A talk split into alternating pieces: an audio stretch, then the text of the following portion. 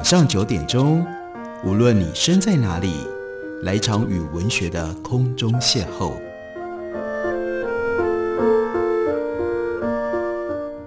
杨照谈书，邀您一同遨游文学世界，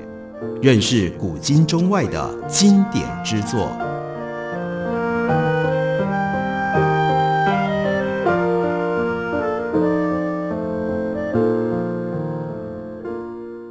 各位听众朋友，大家好，欢迎收听杨照谈书。本节目以台北广播电台 FM 九三点一，每个星期一到星期五晚上九点为大家播出。我是杨照，在今天的节目当中，要为大家介绍的，这是六十周年经典版。大家就知道这本书呢，它已经出版了六十年，但是呢，六十年之后还能够有中文翻译的新版，就表示这本书已经奠定了非常重要的经典的地位。这本书的作者是 Barbara Tuchman，书呢叫做。The Guns of August，八月炮火。这本书是关于第一次世界大战非常重要的一部历史书。虽然它变成了畅销书，因此大家会觉得这是一种普及读物，并不是认真严肃的历史学术著作。可是，Barbara Tuckman 其实他真的处理了一个在一般历史学术界都没有能够好好处理的重要的大问题，那就是一九一四年。后来变成了第一次世界大战的欧战，到底是如何爆发的？这就是因为长期以来关于一九一四年八月、九月这段时间当中发生了什么事情，它牵涉到太多的线头，而且呢，里面有太多的偶然，到后来就产生了各种简化的说法。例如说，最通行的简化的说法，那就是在奥匈帝国。在奥匈帝国，因为塞尔维亚人暗杀了奥匈帝国的王储大公，因而酿造了欧战。但是这样的一个说法，坦白说实在太牵强了。为什么会奥地利的大公被杀了，就引发了这么多国家牵涉在其中，而且呢，用了这么激烈的方式来予以反应呢？这显然需要更好的解释。但要有好的解释，很麻烦的是。你就必须要尽可能持平的、客观的，把牵涉在其中的各国的史料都要能够进行消化，然后呢，最后把它们编组在一起，才能够形成有因有果，因果彼此互相连接在一起，能够解释这整件事情的重要的说法。那一方面很令人意外，我们一想又不得不恍然大悟，这样的一本书必须在一位。美国的作家的手里形成，这里面美国是一个因素，因为美国一直到一九一七年才加入了这场世界大战。当一九一四年欧战爆发的时候，美国置身其外，根本没有参卷在这其中。所以相对应的，如果是英国、法国、俄罗斯，乃至于意大利还是其他地方的。欧洲的历史学家，他们大概都很难用这种方式，可以排除自我中心，持平的把所有的这些线头全部都打开来，然后呢铺平，让我们看到这样的一场战争在刚开始的时候它的景况。巴巴塔克曼他作为一个美国人，他没有这里的自我中心角色，因为美国本来就不在欧战当中。但是他又必然是深切的关心这场战争，因为这场战争对于美国在二十世纪的崛起，到后来美国在二十世纪的全世界、全球的新的地位，又有着举足轻重的关键地位。所以，对于一个美国人来说，关心这件事情，又另外有在历史上切身的理由，还有另外，Barbara Tuchman。他是一位作家，而不是一位学院当中的历史学家。当然，他有一个很特别的背景，那就是他家里是外交世家，所以他对于外交事务，随着他的父亲的行业所累积下来的经验，有了一种独特的敏感性。另外，正因为他不是一个史学家，所以史学家在史学训练学术圈用那样的一种专题的方式做小而深的研究，这种习惯乃至于这种制度性的要求不会降临在 Tuchman 的身上，所以他为一般读者而写，而不是为了学术界的同行而写。于是他就必须要具备这样的本事，他能够把看起来非常复杂的东西，不是切开来来研究一个一个的专题，而是要把它能够整合起来。这种整合的能力，才是使得第四世界大战的问题跟它的成因真正能够被揭露出来所需要的最重要关键的能力。Barbara Tuchman 他具备了这样的条件，所以他在一般大家都不看好的情况底下，竟然在一九六二年出版了这本书。这本书引来了巨大的回响，因而使得即使在六十年后都没有真正的过时，仍然值得我们来关注，值得我们来读。我们来看，在广场出版的纪念版当中，收录了英文版当中的一篇序文。这序文呢，是由 Robert Massie 所写的，他是美国的传记史家，也是自己本身是非常精彩的一位作家，曾经得过美国的普利兹奖。Robert Massie 他说，一九六二年一月的最后一周，John Glenn 在三度延期之后。终于飞向天空，成为美国环绕地球轨道飞行的第一人。另外呢，美国 New York Yankee 洋基队资深一垒手 Bill Chauvin，因为这一年成绩甚佳，他在五百六十一个打数击出了二十八支全垒打，打下了八十九分的打点，而加薪三千美元，年薪增加到三万五千美元。另外，一九六二年。文学类畅销书的第一名是《Fanny and Zoe》，再隔几名那是《To Kill a Mockingbird》，那就是梅冈城故事。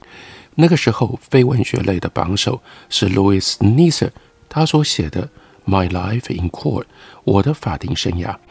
另外呢，就在这一周，一九六二年一月的最后一周，出版了本世纪美国作家笔下最出色的一本。历史著作，那就是芭芭拉·塔克曼的《八月炮火》。《八月炮火》一出版，立刻大受欢迎，评论家佳评如潮，好口碑迅速吸引了成千上万的读者。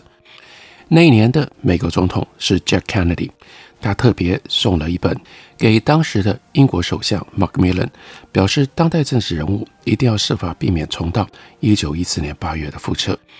普利兹奖委员会无法颁发历史奖。给 Tuckman，因为奖项创办人当时指定这个奖项只能够颁发给以美国为题的著作，所以呢就颁给了 Barbara Tuckman 最佳非虚构写作奖。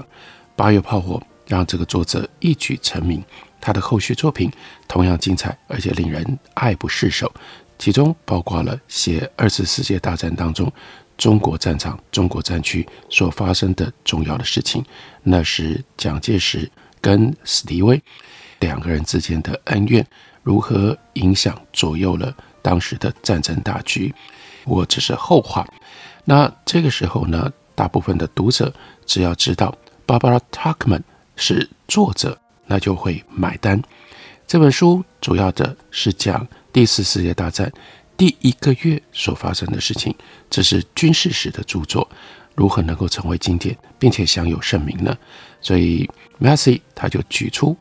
列举了这本书的四个显著的特点。第一呢，是丰富而生动的细节，让读者能够浸淫在事件当中，有如身临其境。第二，他运用的是散文诗而不是学术式的写作风格，冷静、清晰、聪慧、节制、机敏，所以他的写作风格也扮演了很重要的角色。第三点。冷静超然于道德判断，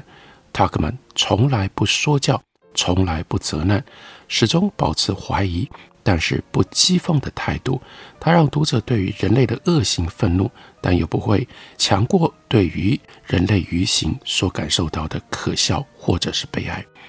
塔克曼的所有的著作都具备有前面所提到的这三项特质。不过，Massie 又要再强调，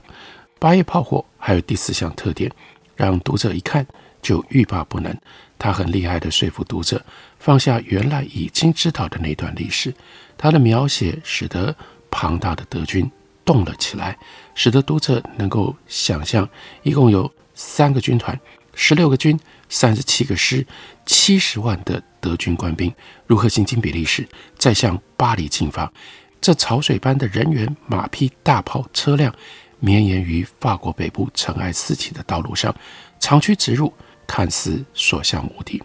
德军将领计划要在六周之内攻下巴黎，结束西线战争。读者看着德军前进，或许已经知道他们抵达不了目标，或许知道冯克洛克将军会临时转向，或许明白马恩河之役后还会有德法数百万士兵深陷战壕当中，忍受长达四年的杀戮。但是塔克曼就是有这么高明的笔法，让读者忘掉了他本来就已经知道后来会有什么样的事情发生。当读者读到炮声隆隆，刺刀又戳又闪，仿佛自己就置身战场。疲累的德军会继续攻过来吗？绝望的英法联军守得住吗？巴黎会陷落吗？塔克曼的成功之处就在于把一九一四年八月相关的事件写得一如当年亲身经历，让人感觉惊心动魄。这是 Massey 对于八月炮火，他用这种方法。分四点所给予我们的非常高度的评价。我们休息一会儿，等我回来继续聊。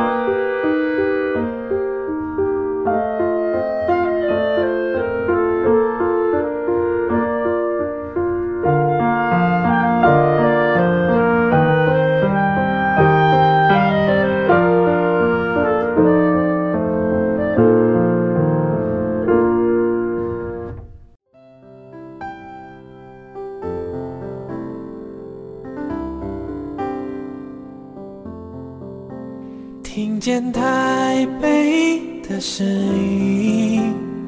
拥有颗热情的心，有爱与梦想的电台，台北广播 FM 九三点一。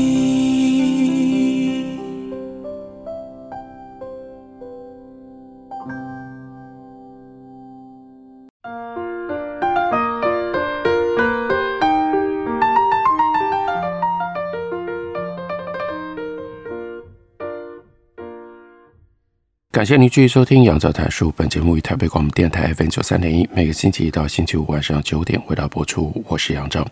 今天为大家介绍的这本书是广场所出版的六十周年纪念版，所以这是原来出版在一九六二年，用英文所写成的《The Guns of August》八月炮火。作者是 Barbara Tuchman。关于 Barbara Tuchman 是一位什么样的作者？这是一本什么样的书呢？让我们继续来读在英文版的导读当中，Robert Massey 所提供给我们的讯息跟评断。Massey 说，《八月炮火》在一九六二年出版的时候，媒体把这个作者呢描述成一个五十几岁的家庭主妇。她有三个女儿，她的丈夫是纽约市的名医，但是呢，真正的实情远比这个要来的复杂有趣。塔克曼出身纽约市的两大学术跟商业的犹太世家，他的外祖父是 Henry Morgenthau，一次世界大战的时候是驻土耳其大使，他的舅舅 Henry Morgenthau Jr.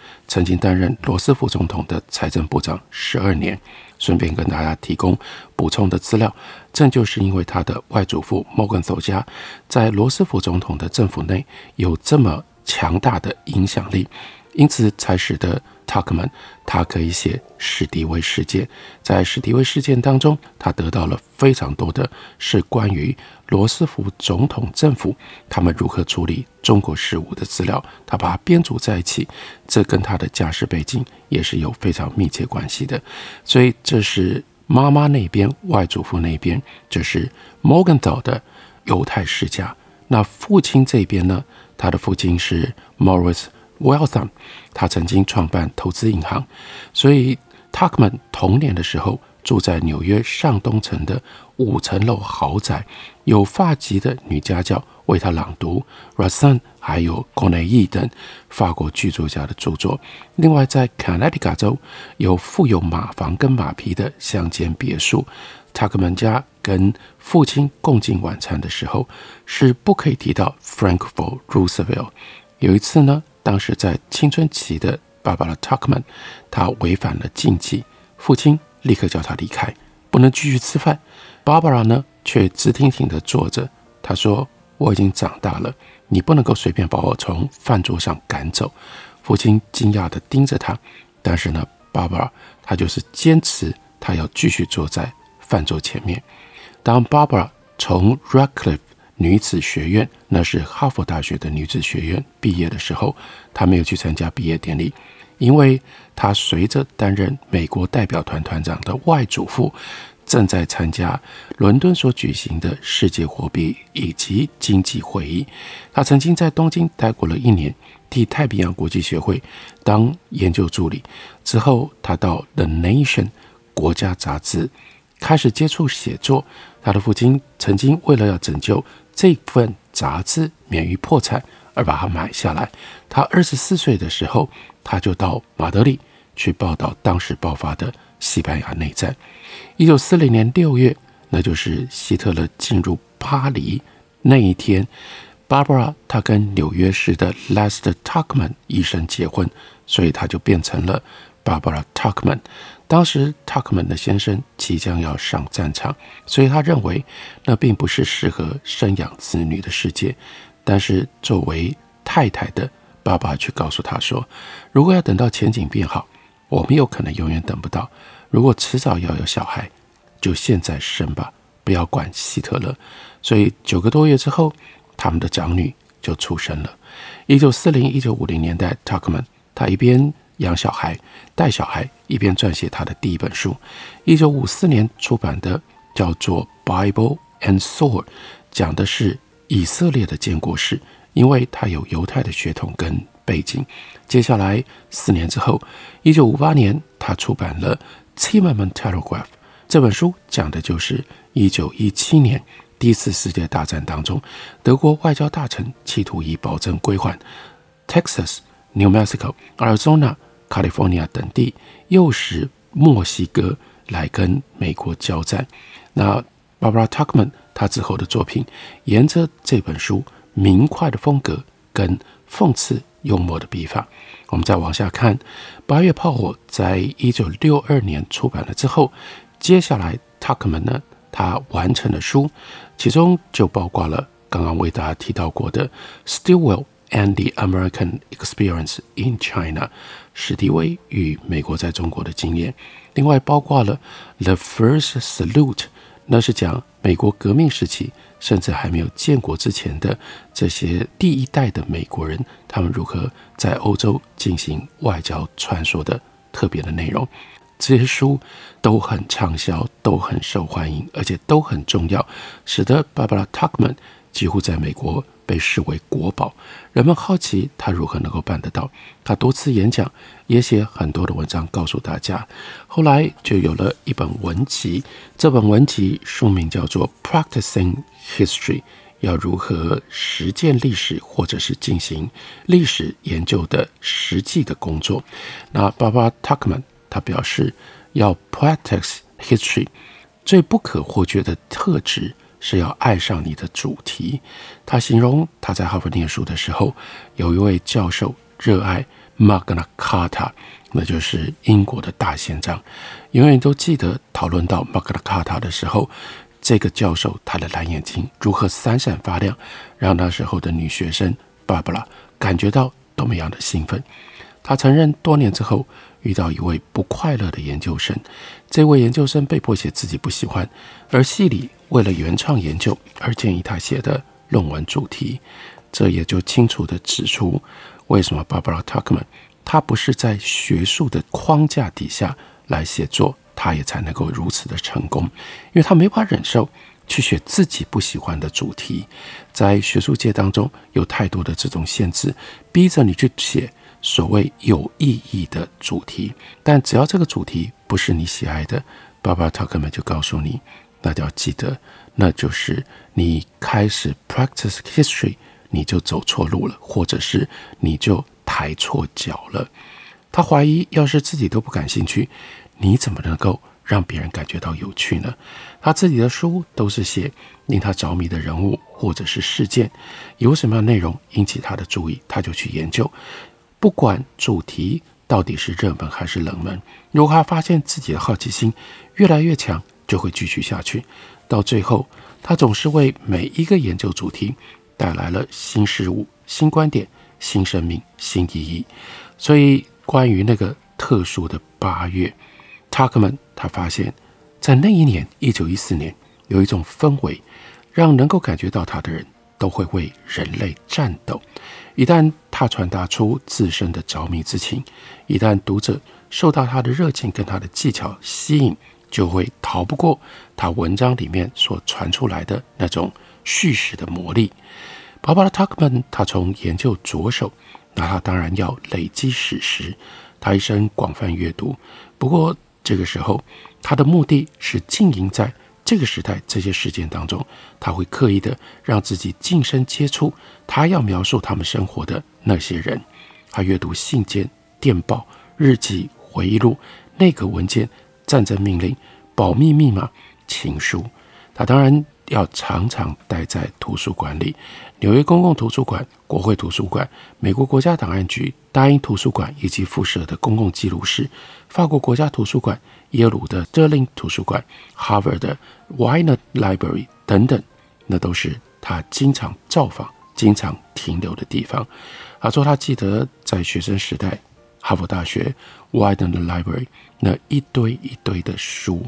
他说那好像是我的。阿基米德浴缸啊，大家记得阿基米德从浴缸当中跳出来，他发现了几何学的那一瞬间，那一刹那，那像是我的燃烧荆棘，那也像是发现盘尼西林的培养皿。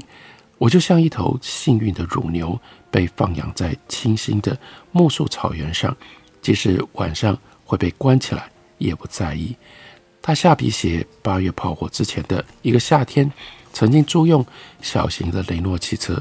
特别去造访比利时跟法国的战场。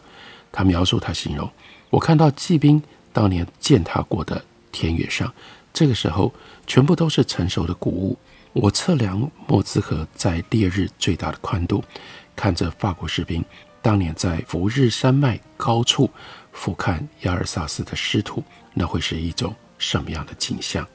他在图书馆里。在战场上，在苏州前采集的总是生动明确的事实，能够让人物或者是事件的本质深植在读者的心中。所以，Massey 接下来他举了几个描述的例子，例如说，描述当时德皇，那是欧洲发言最百无禁忌的皇帝；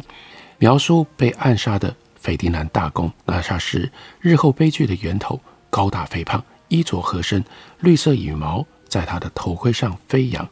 描述主导德军作战计划的 von Schlieffen，他是普鲁士军官，分成两种，有脖子粗的跟腰细的，他就是属于腰细的那种。那法军总司令 Joffre 呢？他是穿着宽大的制服，高高胖胖，看似耶诞老人，给人慈爱无瑕的印象。但这两种特质。都跟他的性格是不相符合的。还有在俄罗斯那边，陆军大臣苏格尼诺夫，他是身材矮胖、机灵狡猾、好逸恶劳、爱享乐，态度宛如猫一般的讨喜。他迷上某一个省长二十三岁的夫人，设计诬陷她离婚，把她丈夫除掉，再娶那恢复单身的美人作为他的第四任妻子。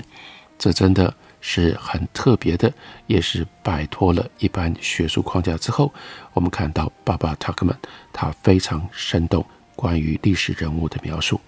借由这种方式，我们会了解八月炮火虽然写的是一百多年前的一九一四年发生在欧洲的事情，但是只要你进入到了 Tuckman 他所编织出来的那个叙事之网，你就一定会被抓进去，你会深深沉浸在当中，欲罢不能，真的会好像回到了那个情境底下去参与了第一次世界大战的起源。